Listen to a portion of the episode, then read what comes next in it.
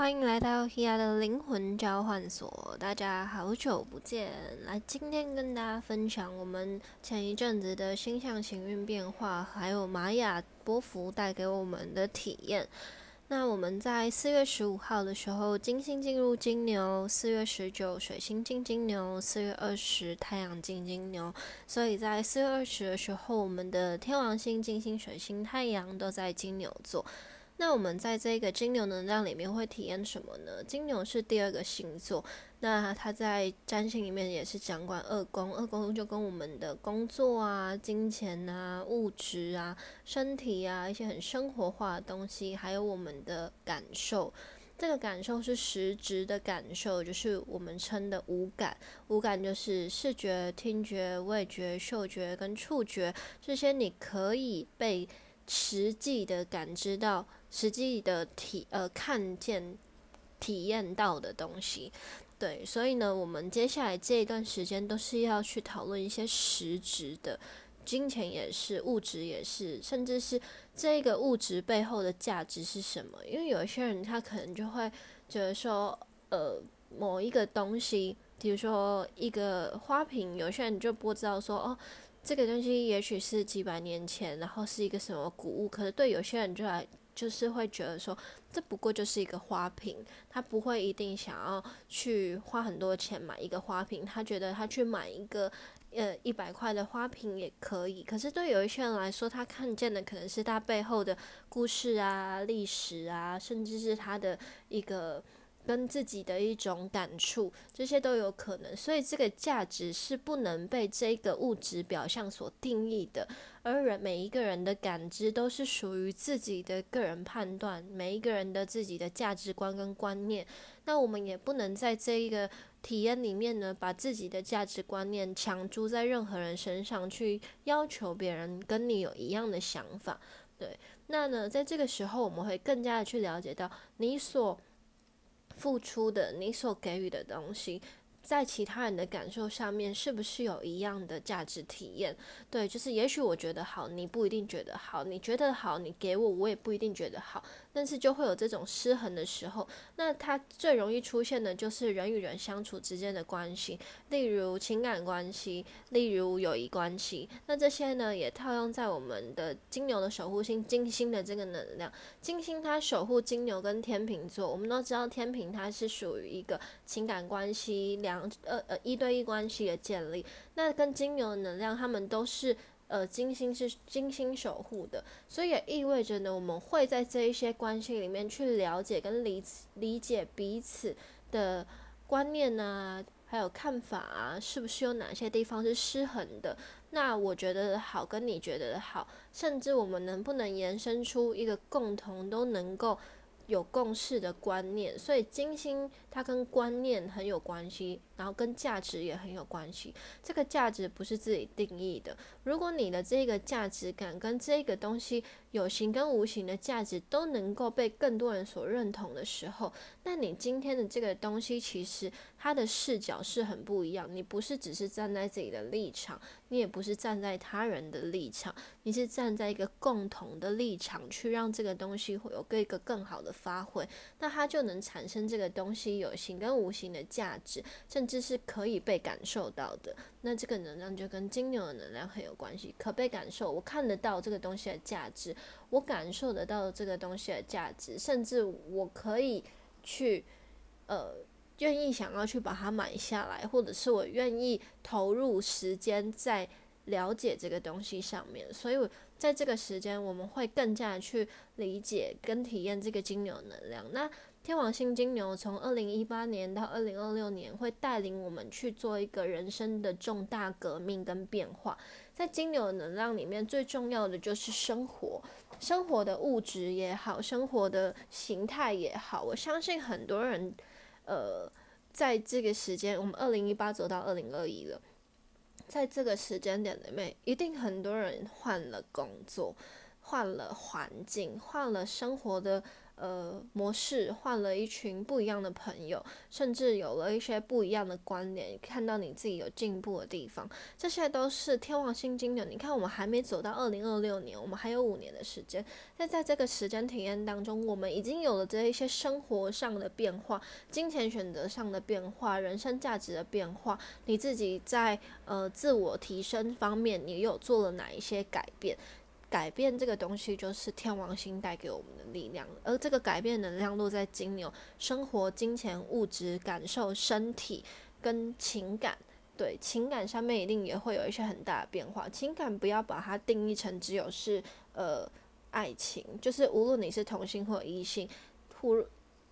这个爱情是已经这个情感是已经超乎了爱情，它是。跟家人之间的情感，跟你宠物之间的情感，跟你朋友之间的情感，甚至是你跟你不喜欢的人的这个情感，都叫做情感。所以，我们不不能只是把它定义成是一个爱的，呃，普遍爱情的这个关系。对，所以我们要看到更多的视野。那金星的能量，它也跟爱有关，它让我们看见的是深层的爱。这个爱的本质是什么？那个爱不是说喜欢，因为你对你。不喜欢的人，其实那也有爱，那那就是已经扭曲的爱。对爱的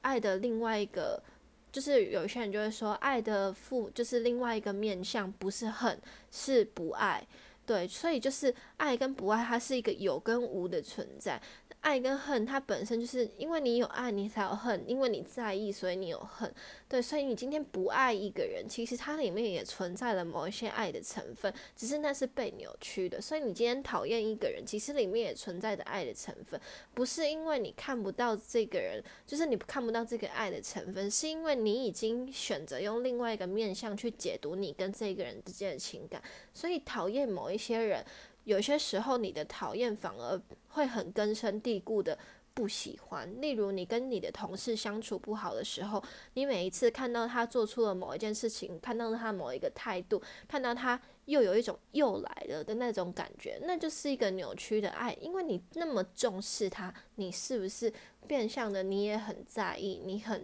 爱那个爱，但是是扭曲的。你看到的是。不好的那一面，你吸引到的是那一面，你用你不好的眼光看到了不好的他，可是他在别人他在别人跟别人相处的时候，别人可能看到他很好的一面，为什么在你面前你却看到的是这个扭曲的他？有时候也是一种下意识，就是你第一眼看到他的时候，他你会因为他的某一个细节、某一个态度，是因为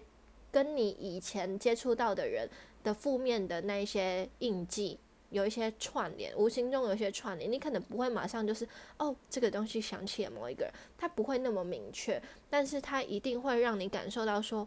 嗯，这个东西我不喜欢，他的这个动作，他这个态度我不喜欢。那也许他这个人本来就这样，他习惯性的歪嘴，但是你你可能因为以前就是被别人瘪嘴过，所以你就觉得歪嘴这件事情是一个很不好的。呃，态度嘛，可是这是你自己的视角啊，所以他每一次如果这样，你就会觉得又来了，好讨厌。对，那是因为你选择用一个讨厌的视角看他，所以你看到的就是一个讨厌的他。对，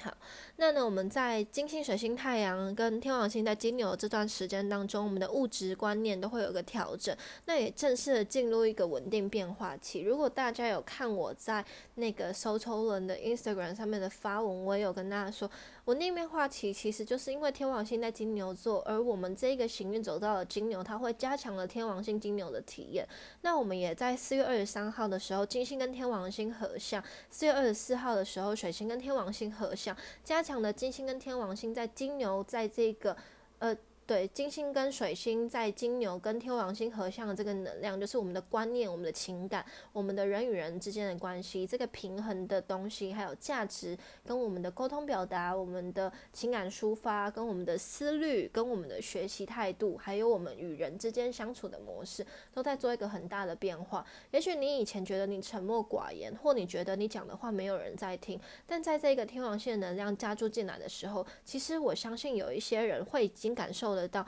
你说的话的方式已经跟别人不一样。那有一些人以前可能觉得自己讲话很强而有力，或者是呢很被重视，但在这个时候呢却有了不一样的体验，这些都是有可能的。就是在你人与人之间的相处，水星就是沟通表达、说话最简单的解释。当然。这个水星的能量背后还有很多很多的层面，就是我在发文当中都有跟大家提醒过。那如果你们自己有兴趣，对占星有兴趣，网络上也有非常非常多这些的讯息，你们可以自己去了解。因为一次两次的这样子分享，我相信大家不在意还是不在意，或者是你觉得你用不到的时候，你还是不会把它记得。对，但是其实你只要把它想得很生活化。就是我们生活中像水一样的事情，说话是不是像水噼里啪啦就是这样子流动？人与人之间的交流，你把水的那个流动循环的过程想象在，想象是一个流动串联，所以生活中所有串联的动作其实都跟水星会有关系。对，然后呢，金星这个东西，它就是情感，它是串联的实质展现性，例如就是金钱。对我跟你之间的串联是透过金钱，或者是物质感受、情感平衡。如果我们之间的物质感受性是你跟我不同，那我们是不是就会失衡？对，它只是一个，就是这些解释，它是一个比较能够可以去让你感受到的方式。但是如果你真的对占星的这一些，意思有什么兴趣的话，其实你还是可以去多做一些了解，或者是重新的把文章看过。因为比如说每一次新月许愿的时候，我都还还是会跟大家分享，比如说双鱼座新月，双鱼的能量有哪些呢？最简单的来说，就是梦境、潜意识、灵魂、前世，还有身心灵、灵性、梦呃，还有梦想、灵感、艺术，还有很多很多很多不同层，这些都可以无限的延伸，所以。呃，我也常跟大家说，我不太喜欢跟大家说，呃，你们一定要去看星座运势。我相信也有一些人就是可能已经不太相信星座运势，因为运势这个东西，它是把你这个星座的最大有感概括的一个可能性讲出来，但这个可能性不是属于每一个人。真正有在学占星的人，他不不一定会去，呃。就是百分之百的，嗯，百分之百的去看那个运势，因为它还是会延伸一些自己的东西，而且你可能也会可以去参考你的太阳上升，甚至在这个行运里面开启的你的宫位。对，那这个东西会对你更有感，因为每一个人的星盘都是独一无二的。你就算是同一天出生的人，你的星盘、你出生的时间点跟你的度数、你的宫位都可能是不一样的，所以它不会是百分之百。就是星座运势，它是一个嗯最大的一个呃可能性的展现。你要说星座运势像运势哦，是星座运势像统计。嗯，有可能，但是星占星本身其实它根本不是统计学，对，就是。大家把星座运势等于占星了，就是其实它不是这样，因为占星的东西是非常科学的，它是有很多很多很细微的东西，包含了我们的大自然实际的变化。你占星的东西在我们的那个罗盘上面也有啊，你八字也有啊，这些东西都可以无限的延伸。你在塔罗牌上面的应用也可以连接到占星，你在数字上的应用也可以连接到生命灵数，这些东西都可以。很多的东西其实。早已经存在了占星，而且占星这个东西，嗯，它不只是在我们现在才被使用，它在很古老的时候，我们的呃以前的，比如说，我们我们都知道，也许以前的元代、明代这些君王和这这些君王们，他们都是非常善用各种方式的，而且他们也是，比如说呃。有在信奉宗教啊，或者是有在了解在星象啊，或者是各个军师，他们也会有各方的参考。他们可以观，比如说四季星辰的变化，来了解到整个局势的变化。其实这都是可以被看出来的，这些东西都是有根据的。所以它是统计学的东西，它最后它还是会统成一个呃模式，但这个模式。在占星上面不一定适用，是因为它有非常多的可能性。对，如果你只是把它当成是一个统计，你看不到它背后延伸的可能性，而且你只能，因为我们也说，你体验的东西就是你所相信的，你不相信的东西你也不会体验到。所以占星的这个东西，就是当你今天你的内在会有更多不同层次的信任，跟你有不同的发现，这个发现不是自主的发现，它是一种有点被动性的发现，是因为你的目光不是放在发现上。因为发现这个东西是有点突发性的，就是你不是为了发现而发现，你不是为了找寻，呃，而去找寻，而是你是在自然的日常生活中，你突然看见了这一个过程，对，那它就会有一种。呃，意外的提醒，就是它才是真正要带给我们。例如，我们都知道水平，它是跟群体，甚至是跟独立有关系，跟发明、跟电子、跟科技有关系，跟群体，还有跟志同道合的朋友，跟意识、跟理念、跟环境、环保这些东西有关系。但如果我们更深层去看到，比如说你已经知道表面上的这些意思的时候，当你今天。进入了这个水平月份，甚至今年二零二一年就是一个水平年。你在这个此时此刻当中，你把自己做好，你把你每一件事情都做好，甚至你也了解这个水平你要带给我们的这些表象的提醒是什么的时候，你反而可以看到深层的意识是什么。对，但那个意识不是潜意识，是这个意识的背后的这个意识的本质，在这个意识本质的背后的阴影层次是什么？你会体验到，因为像我自己，我也有体验到，就是比如说。我我们不去追求这个表面上的意识这个词字，甚至不再去定义这个群体跟个人独立这个词，因为独立的背后，有些人就会说独立等于孤独，独立等于一个人，独立等于什么？但独立它更深层的背后，它可能就是你是自主的，你是具有自信，那个信是个性的性，你是具有自信，而且你是。存在，但那个存在不是自我的，它也不是一个完全具体的。但你知道你存在，它就是一个存在，而不是一个完呃，它不是一个明确，它是一个存在而已。那这个存在背后的阴影，是你存在于这个独立的状态的当中，你背后延伸的东西是。你也可以去探讨你为什么正处于这一个独立的状态，而你处于独立的状态的时候，你的心境是什么？那在这个独立的状态的背后，它延伸出去，其实你就会发现，当你独立的时候，你反而可以更与更多人相处，而这个相处与独立是一个完全是可以随时弹性的，所以它就不会是绝对独立或者是绝对群体。它就是一个随时在切换的状态，所以当你今天跳脱了这一些表面上的词句的定义跟这一些体验的时候，你就能看到更深层的背后。那这也是占星要带给我们的体验，就是你了解这是一个知识性，它是一个根据。占星它可以帮助我们去佐证，甚至去延伸这一些你所体验的东西，你你就不会就是常跟别人说，我今天发生一件事，哇，我不知道为什么会这样子，但我觉得好有趣，好奇妙，好神奇哦。就是你，你已经知道你每一天发生的事情，就算是很突然的，就算是很意料不到的，它也是有根据的。你就会很明白、很感恩，就是你每一天都被看顾着，而这些突如其来的变化，甚至是某一个你要做的计划跟你要的方向突然有一个变卦，突然有一些时间上的挫折，突然你不去做了某一个决定，这些都是很安心的。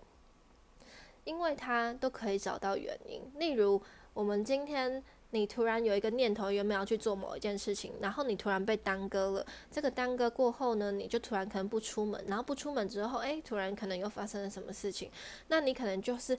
有些人他不知道就会觉得很焦虑，他想要照着原本的计计划去进行。然后呢，但是如果你今天是了解占星的，你看一下哦，原来我的星盘在这个时候对应到行运的时候会有一个什么样子的相位。哦，原来如此，放心放心，就是这都是一个过程。当然不是要你每一件发生什么事情都去看占星，就是我只是说这个东西它是可以帮助我们去做一个佐证。或者甚至是帮助我们去让自己更加的理解到每一件事情的变化都是起来有字的。那这个起来有字，它也可能是来自于你自己的心境，来自于你自己的呃对这些事情有没有太多的定义。如果你去定义了很多事情，那在这个变化上面，你就会觉得很不舒服。但有些人就会觉得说，哦，变化反正就是很自然的一件事情，他会很更乐于去。享受那个未知的过程。对，所以嗯，不是说这个东西是绝对，不是说你一定要学占星，而是如果你今天很容易对你的生活不安，甚至你觉得这些东西它是。呃，甚至你觉得生命中有很多东西无法解释的时候，占星会是一个很好的工具，但这不是迷信，这也不是一个绝对，只是这是一个工具，因为它是有科学性，它是一个有延伸性，甚至是可能性，帮助你去开拓的一个管道。但是它不是百分之百适用于每一个人，只是这是一个建议，就是它是一个有数据性的，呃，不能不能说数据，它是一个有。就是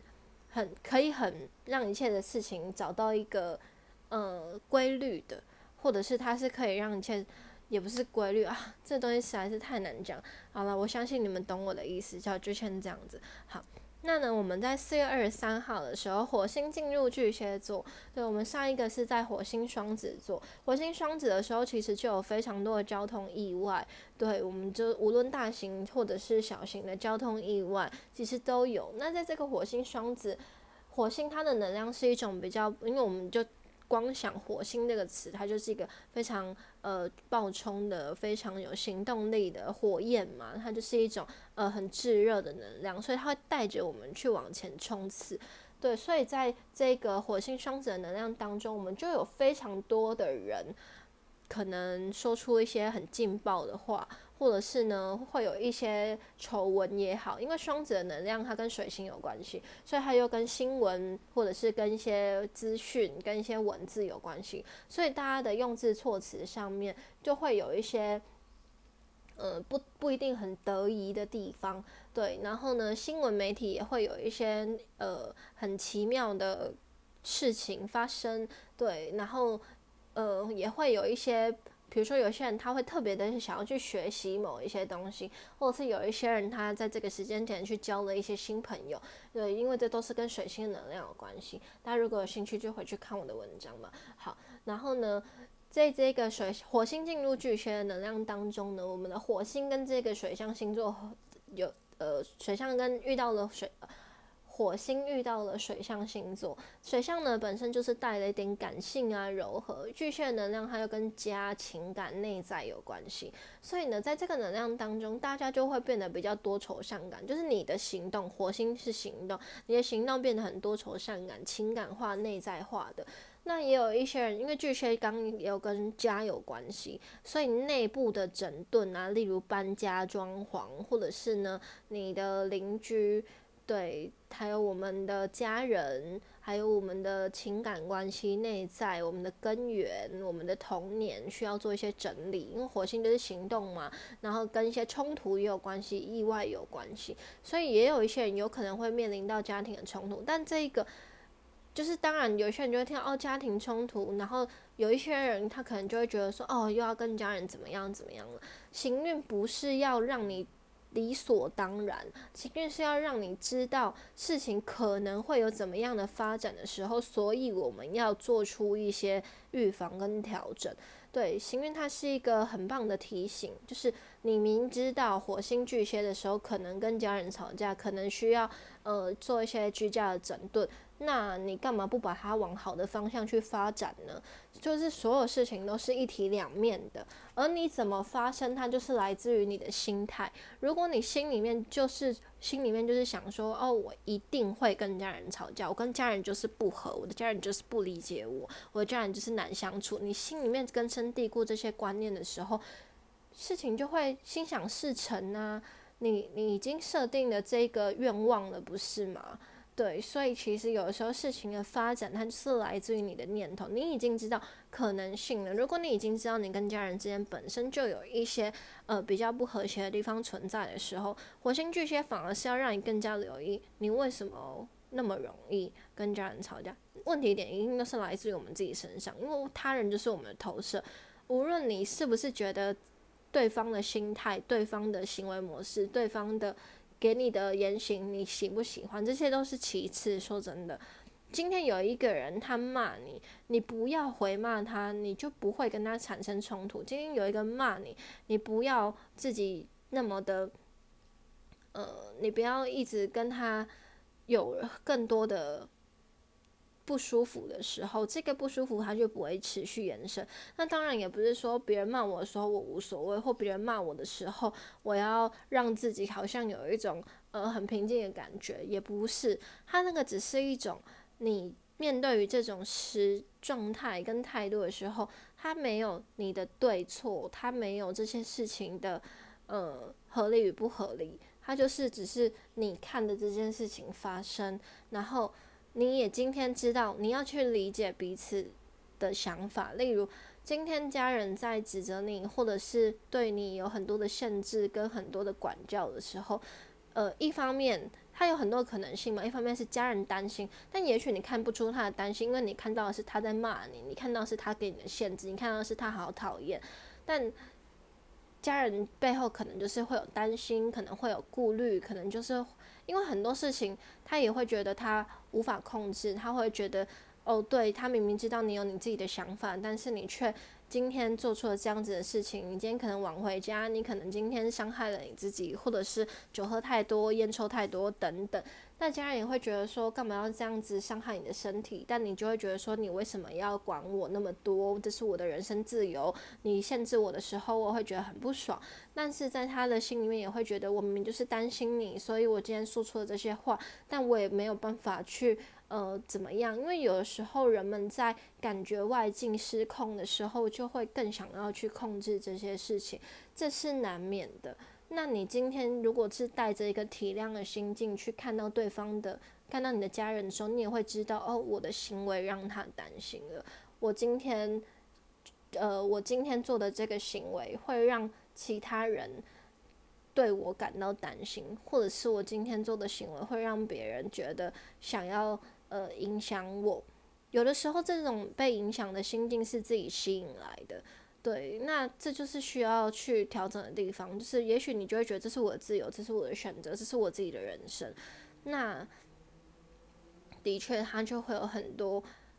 背后的发展的可能性。有些人他他可能就会选择离开家，那不处理不怎么样。那有些人他可能会选择去调整自己的模式，让这些伤害跟冲突减少，这都有可能。但重要的，我觉得还是心态上，就是。不要觉得任何人在限制跟影响你，或者是不要觉得你被影响，而是去理解到你。当你今天如果理解对方的时候，我相信很多事情都会有一个不一样的发展。就是你理解对方的担心，所以你不会刻意做出。让他担心的事情，你也会觉得哦，我抽烟，我喝酒，你担心我可 OK，我理解。那但是我今天我有我的情绪，这是我的疏解管道的时候，那我可能不要在你的面前，而且我不要嗯让你就是感受到不愉快。就是你今天可以做你的事，但是如果你今天做的事情影响跟伤害到别人，涉及到别人的时候，就很容易被别人。呃，觉得不舒服，因为每一个人都每个人观念，所以当你今天也不能说我想做什么，这是我的想法，我的人生，因为你今天跟别人相处，你在活在这个世界上，你无时无刻都在跟每一个人发生不一样的关联。对，所以今天如果你自顾自的去做一些想做的事，你是在做自己没错，可是你影响到别人。那有些人你心里面可能会讲说，我本来就没有想要影响别人，是别人自己来找我麻烦。那这个东西它也会变成说，嗯，那你就是需要去选择其他更好的模式，例如转换环境，或者是转换不同的人事物。那当然也不是说你要跟家人切个关系。如果今天是你的家人的话，如果是朋友就会容易一点嘛，对不对？就是你换个朋友，换个生活环境。那这个换的过程当中，也不能带有任何的情绪。嗯，会这样讲，其实就是也是跟吸引力法则有关系，或者是呃，吸引力法则这个东西，它也只是我能比较能够让大家。尽可能可以理解的方式，可是它就是你的思想跟你的心态会吸引来相对应的事情，对，所以当你今天如果是保持着不要就不要啊，反正就离开啊这心情的时候，那你接下来还是会遇到一样的事情，因为你并没有把自己调整到一个最健康的状态里面。然后呢，当我们今天，嗯，比如说你跟你的家人发生冲突，那你可能也许选择先离开。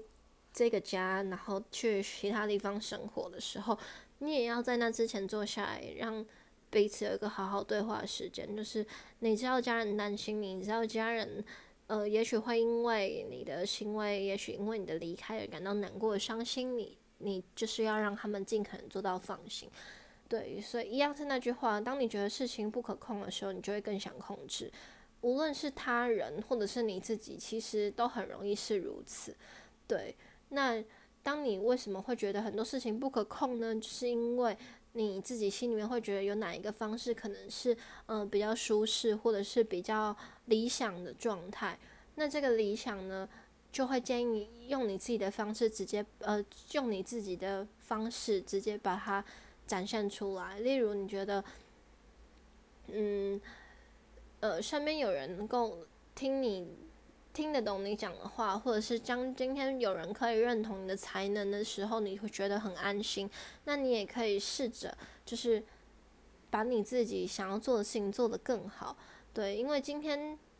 你的才能被认同这件事情，是因为你的才能本身就有它存在的必要性。所以我们的本质是在才能，而不是才能被认同这件事情，对吗？才能被认同的本质是你的才能很棒，所以我们要提升我们的才能。但是你也不要在这个提升才能的过程当中自我怀疑，说是不是我做的不够好，是不是我做的不够多，所以没有人我做这么努力了，没有人关心我，没有人说我很棒。其实不是的，是重要的就是全心全意的去享受你在做的那一件事情，然后不要有任何的怀疑。你做这件事情本来就不是为了要给别人看的，不是吗？就是你尽情的去做你自己的事吧。是你觉得才能被认同，很开心，就尽情的、专心的去延伸，然后去看见你自己才能的更多的可能性。才能被看见是一件很自然的事，而不是你。特别求表现被看见，因为你刻意做的每一件事情，终究都会消失。对，因为这些东西是你自己建构出来的。对，就好像是，好，你盖一个房子，然后你建构出一个房子，但这个房子随时都可能因为某一个天灾人祸而倒下。对，但如果你的内心就有那个房子，然后你很努力的去滋养跟灌溉它，你让自己变得更加的茁壮，你让自己看见自己的才能正在不断的增长的时候，你心里的房子没有人拆得了。对，所以这是这个不同的变化，就是那些东西才是真正属于你的。好。那呢，火星巨蟹的状态当中，也会有很多的公司制度或计划架构会有一些重新的整顿，因为它就是这个家不仅仅是我们。定义的那个家，那个家就是你所处的那个环境，你的工作 partner 都可能是你的家人，对，或者是呃你的情感对象，你的熟悉的朋友，都可能在这个巨蟹能量当中，对，所以呢，内部的转换呢都会有关系。那在这个巨蟹座，它也是我们，它也是一个开创星座，对，巨蟹能量呢，它也跟我们即将要进行的新计划有关系。而这个新计划，它会是一种由内而外的。开创，因为呢，巨蟹能量就跟内心有关系，所以也许当你今天在表达的时候，当你今天在进行某一个行动的时候，你很容易流露出你的真实情感，对，你会有一种有感而发的行动，对，所以这个行动无论是在哪一个面向，它都是有可能的，对。那今天就是我们所讲的每一个东西，它其实都是非常中立的。对，就是比如说有感而发的行动，那你有感而发，也许是因愤怒、因愤怒而行动，或因快乐而行动。这些东西都是有感而发的行动，它并不能完全被定义在还好或坏，或者是呃怎么样。所以大家在了解行运的过程当中，最重要的还是让自己尽可能的处于一个比较中立，甚至是中上的态度。对，态度才是决定你这件事情发展的关键，而不是你去做了一件看起来很棒的事情。有些人就会觉得说，哦，我是不是选择某一个东西感觉起来比较好，或者是。大家常就是，当然想要去算命的人就会说，我做这个事情好不好？其实有的时候，因为我像我自己是没有在做，没有没有要做占卜这件事情。就是什么叫做我做这件事情好不好？好不好？就是你的心态好不好？而且当你问说这件事情好不好的时候，他已经不会好了，因为你已经在怀疑你自己了。所以去算命根本没有用啊！就是有些人就说，哦，我跟这个情感对象好不好？你会这样子问的时候，就是因为你已经知道有问题，事情就会如你所愿，就会心想事成。所以最终这些都是心想事成。所以当你今天去找一个占卜师，人家就是给你算一个牌，说好不好，可不可以？然后也许牌面就算是好的，他跟你说哦，这跟这个情感对象会很好啊，会很棒啊，会很不错啊，很幸福啊。然后你心里面也可能就觉得哦，好，那我放心了。但放心之后呢？你你一开始最初的这个念头冒起来那个感觉，我相信你自己也是不一定会真的忘记，因为当你今天很清楚的知道你的人生就是你自己的主宰的时候，你根本不会想要去给人家算命啊，因为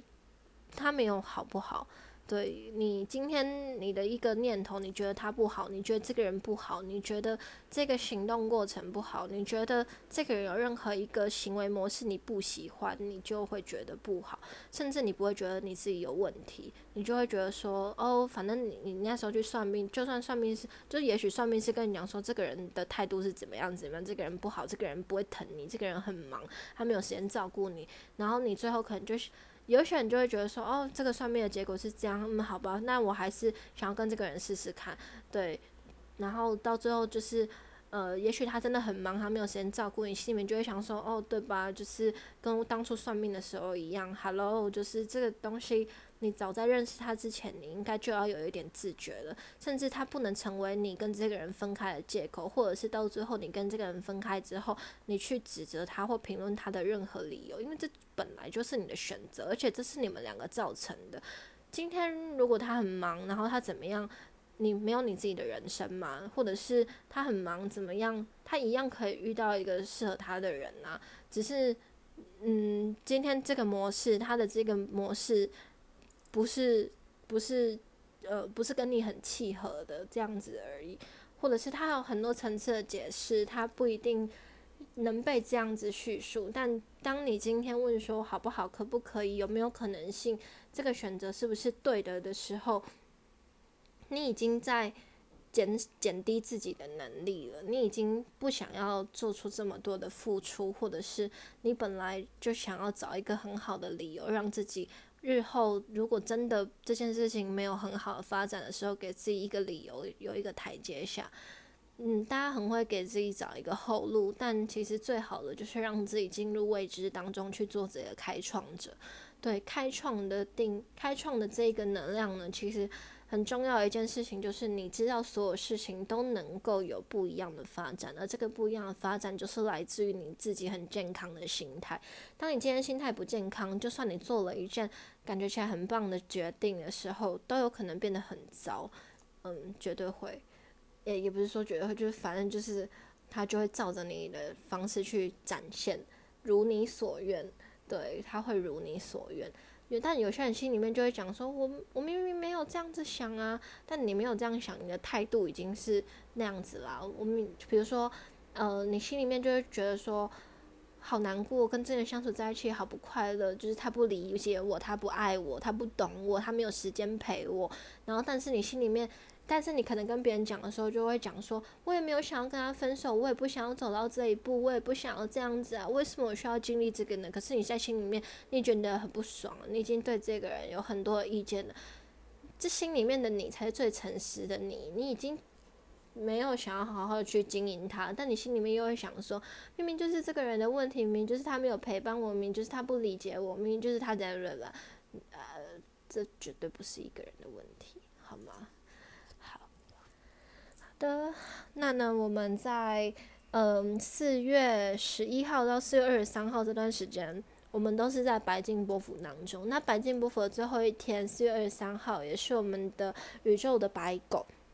所以这个白金波幅，它也让我们体验到说，哎。外在的发生都是我们内在的投射，你会遇见到什么样子的人，都是为了要让你看见你自己真实的面相。你也许遇到了一些很棒的人，然后他给你一些很棒的提点，他给你一些很棒的启发，他让你看见你的很棒的特质。那也有一些人呢，可能遇到了，比如说不喜欢的同事、不喜欢的老板、不喜欢的人，来跟你发生了一些意见冲突，或者是你们相处模式上会有很多的磨合。他们都是为了要让你看见你自己可以被调整的地方。无论遇见的是一个给你鼓励的人，或者是你觉得跟你有冲突的人，他们都是要让你看到不同层次的你。对，所以不是那个人的问题，然后也不要太过于享受那个呃被认同的快乐当中而迷失了你自己。他们就只是一个提点而已。对，然后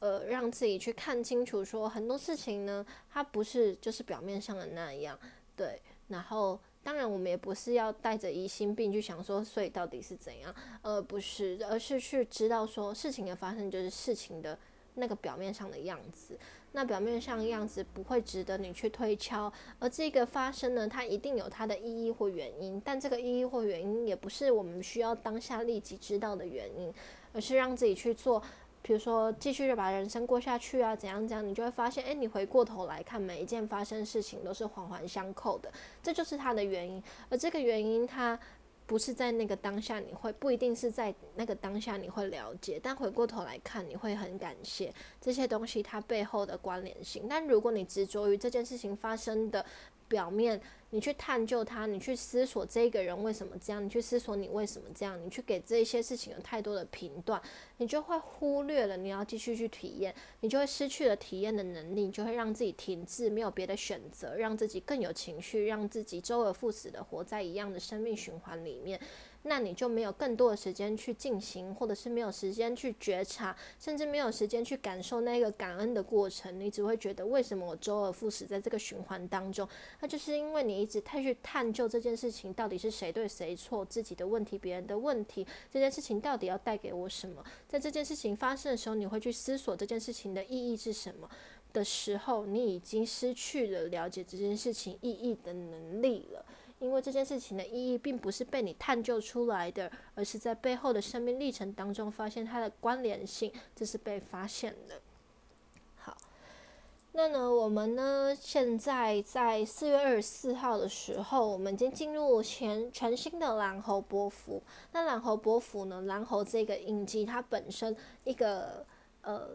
最常被听见的就是游戏，就是我们要知道所有的东西都是一场游戏，一场梦，要带着一种很活泼、有弹性的心去去看待生命中的每一个变化。然后它就像是一个舞蹈的一个一个弹跳者，它会让我们去看见，我们可以悠游在每一个树上，自由的去做很多不同的变化。然后也不一定要让别人去定义自己的状态，甚至不要去定义别人的状态。那然后有一个很有趣的特质，就是让我们去看见自己就是人生的谱写者，你自己有你自己的人生剧本，去了解这些东西不过就是一场戏，跟你发生关联的每一个人都是在这个戏里面的一个演员。当你今天太过入戏在自己的人生剧本当中的时候，你就会忽略你今天可以做出某一些修改，甚至你可以有你自己不一样的台词变化，跟这一些演员有不一样的发生。对，所以呢，我们今天也要知道，你今天不是困在那个角色里面，你不是困在这个东西里面，你就是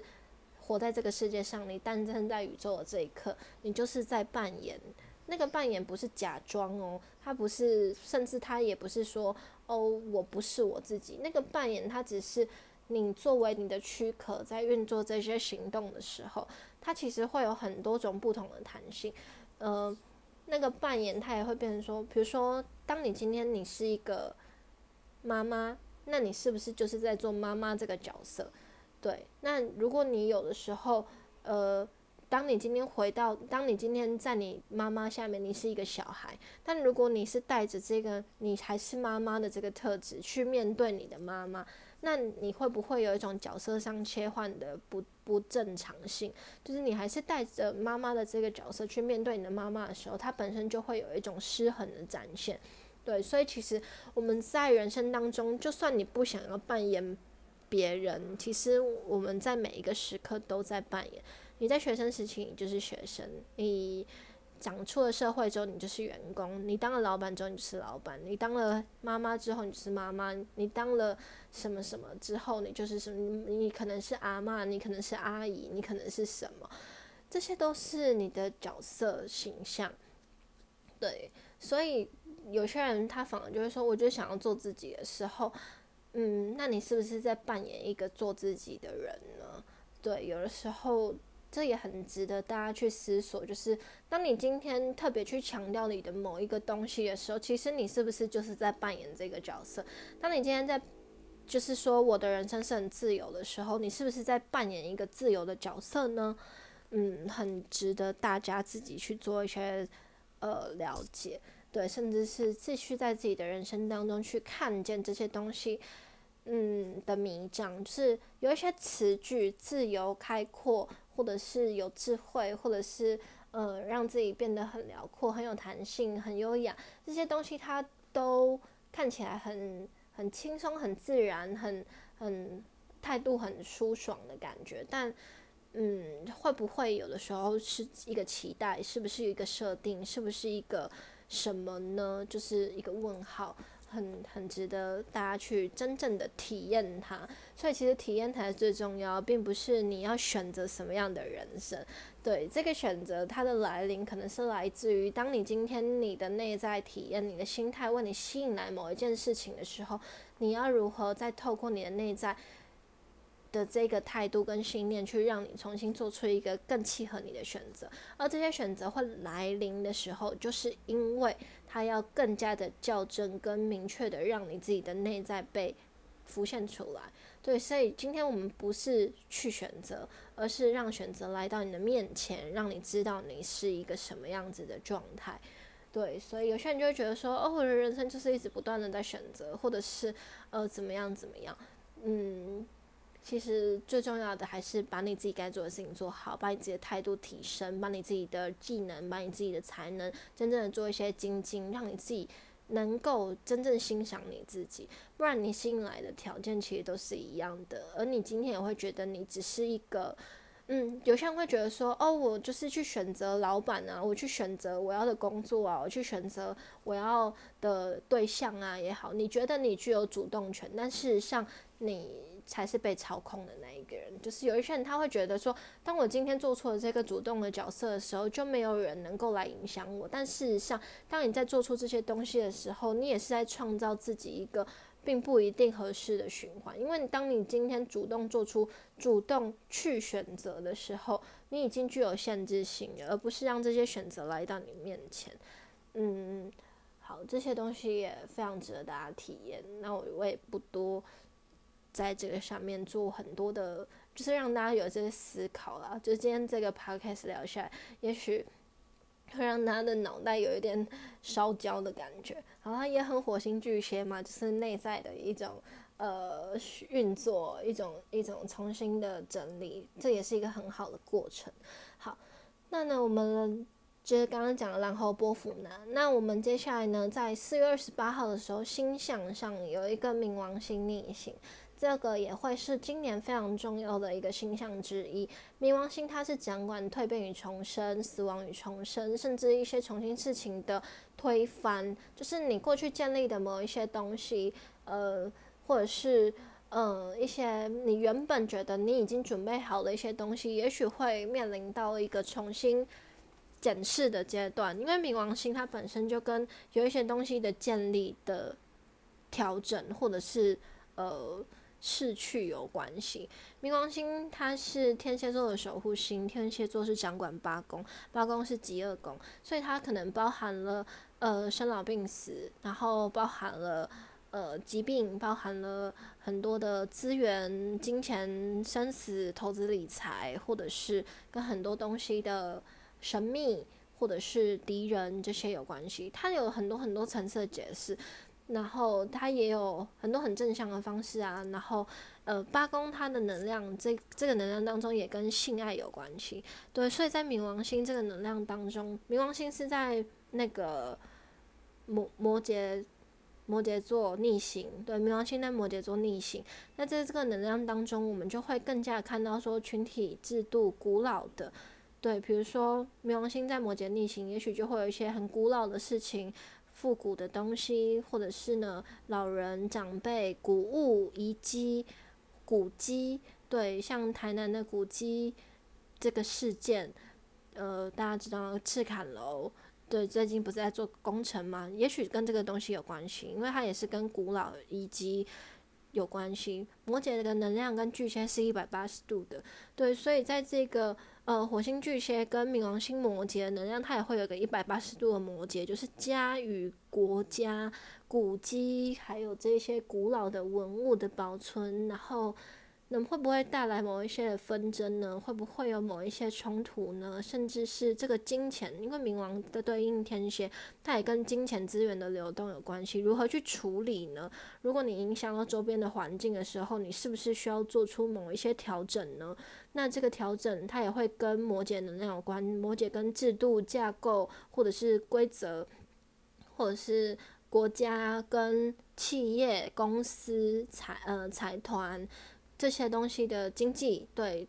呃，摩羯能量也跟经济有关系。这些东西上面的大整合，无论从小到大，这个这个框架当中，因为摩羯跟巨蟹能量跟家，这个家就是大的家跟小的家，它那个家它是一个有。归属性的，甚至是一个群体化的，在这个能量当中的时候，我们要如何去看见它重新调整的方向呢？我们要如何去找到它的平衡呢？它都是在接下来冥王星在摩羯逆行的时候，很值得参考的、探讨的一个地方。对，那它也会帮助我们呢，去看见很多东西。嗯，你。原本保持的那一个定义，也许需要重新被拆解开来。因为摩羯它也会跟天王星金牛跟现在金牛的能量做一个三分相，在三分相当中，你也许会觉得，呃，在你的生活上面会有带来一些不一样的很大的影响。也有一些人他也许去创业，有些人也许去呃进入一个更大的企业去做一些成就上面的提升跟磨练，嗯，这都是有可能的。对，然后或者是提升自我价值的过程当中，你如何去呃突破自己的内在压力啊？你如何去看到自己的呃长期以来的惯性？因为摩羯能量它也跟古老的东西有关系，古老的架构，刚刚也有说架构也是摩羯，所以你把这个关键字加在一起，古老的架构就是你的旧有的观念嘛。对，重新拆解你这些旧有的观念，这也是冥王星在摩羯逆行的时候要带给我们的提醒。逆行它本身是一个检讨的能量，逆行不要把它定义成不好，逆行就只是把一些原本你跑得太顺的东西停下来看，就是比如说。嗯，好，这这个东西的举例就好像是你一个齿轮一直在转转，一直在转，一直转，就像你的冷气，对，你的冷气一直在顺行运转的时候，它就是一直转。但是当你真的停下来的时候，你把它拆开来看的时候，你才会发现原来里面这么脏。逆行就是这样，它没有不好，它只是要你拆开来看，你原本在顺行的时候，你以为很顺的东西，原来藏的这么多。就是脏污跟灰尘在里面，它只是要给你一个自我检讨的时间。就是你平常那么肆无忌惮的在运用它，但你今天逆行的时候才发现，原来问题不断存在。所以逆行它是一个很重要检讨的时刻。那我们接下来在五月底到呃六月底的时候，会有一个水星逆行的双子座，当时到时候也会是一个。呃，人际群体，还有学习，然后还有沟通表达，还有我们很多事情的一个重新调整的时候，那水星在双子也意味着这就是一个双子，他回到了呃，水星找到了他的家嘛，水星在双子座能量，所以它会是一个很明确的变化，所以我们在五月到六月其实都不断的经历各种的变化，像现在就跟大家讲嘛，四月十五。呃，四月十五过后，金星、水星、太阳、天王星开始进入金牛，但其实很多事情在四月底之前还并不一定有一个很明朗化的感受。但当冥王星进入摩羯，做出一个真正的调整的时候，在五月，我相信大家会对于这个变化更加的有感。对，那四月二十，太阳金牛，我也说是进入正式稳定变化期，所以这个变化是持续存在。那很多事情它都需要一段时间的酝酿。对，就像我们白金波幅的中柱是黄种子，所以其实在这个黄种子能量当中，我们也都在为自己播种出新的阶段的可能性，还有跟你想要发展的事情，其实都你已经默默在做一些准备，无论有形或无形的。你抱持的观念也是自己的种子嘛，你一直抱持的事情不会好，你也在帮大家帮自己种下种子，然后去孕育出不会很好的发生。所以其实每一个人都在为自己接下来做很多的准备了。对，所以，嗯，接下来我们就会到五月的时候会有很多的检视，然后一直到五月底的时候进入水星逆行，它会再做一次更深层的检讨，然后让我们今年可以呃更好的发挥自己的能力，因为其实。如果没有这一些变化或调整的机会，我们根本不会意识到自己的盲点是什么。所以，其实有这些检测的机会，反而是非常非常好的。像我自己个人就非常喜欢冲突相位带来的影响，尤其四分相，尤其呃对分相。对，其实我自己觉得蛮舒服的，反而是在越和谐的状态下，我会觉得很不舒服。就是我不确定啊，大家可以自己去体验你们自己在星象上的变化。那如果会员也可以检视每一天的，呃，我们发的那个每日的幸运，你们可以自己去做一些检视。然后当月亮走到哪一个星座的时候，大家也可以看，不只是那个月亮要开启的能量。对，那像呃我自己也会看，比如说月亮在这个幸运，比如说月亮走到处女座，然后就是在我的九宫。那我自己也会去想，哦，对，月亮在处女的时候，其实我就是在体验九宫的过程，然后夹杂着月亮的方式，因为宫位是领域，然后星座是方式，对，所以大家在解读的时候也可以这样理解，就是宫位是领域，然后星座是方式，你在这个宫位的时候体验这个星座的模式，对，所以其实。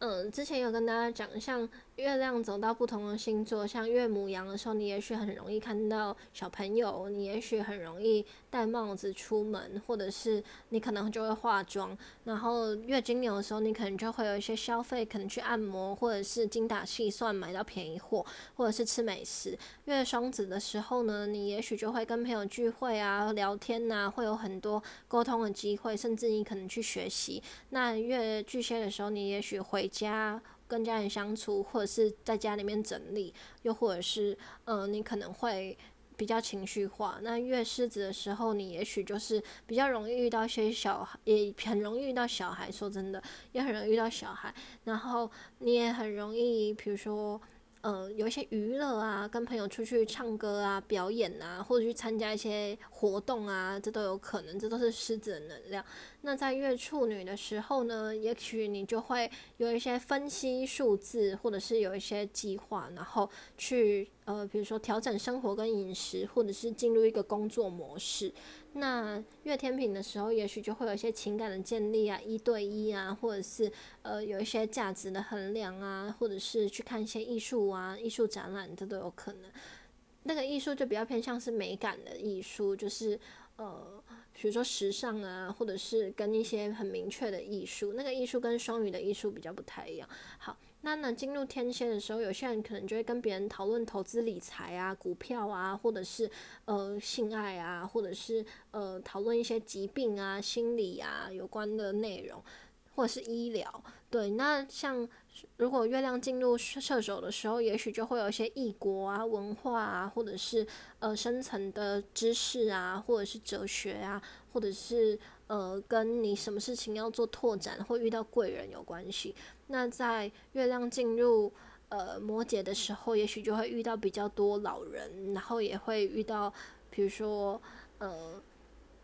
可能也是要处理工作上的事啊，或者是调整自己的、跳脱自己的压力啊，也也或者是到一些古迹啊，都有可能。那在月水平的时候，可能就会跟很多的群体啊、不同的人呐，或者是使用网络啊，或者是看网络文章呐，呃，网网络文章，或者是网络影片啊，或者是接触科技媒体、电子这些。对，那在月双子呃月双鱼的时候，可能就会有比较容易做梦啊，或者是比较容易嗯。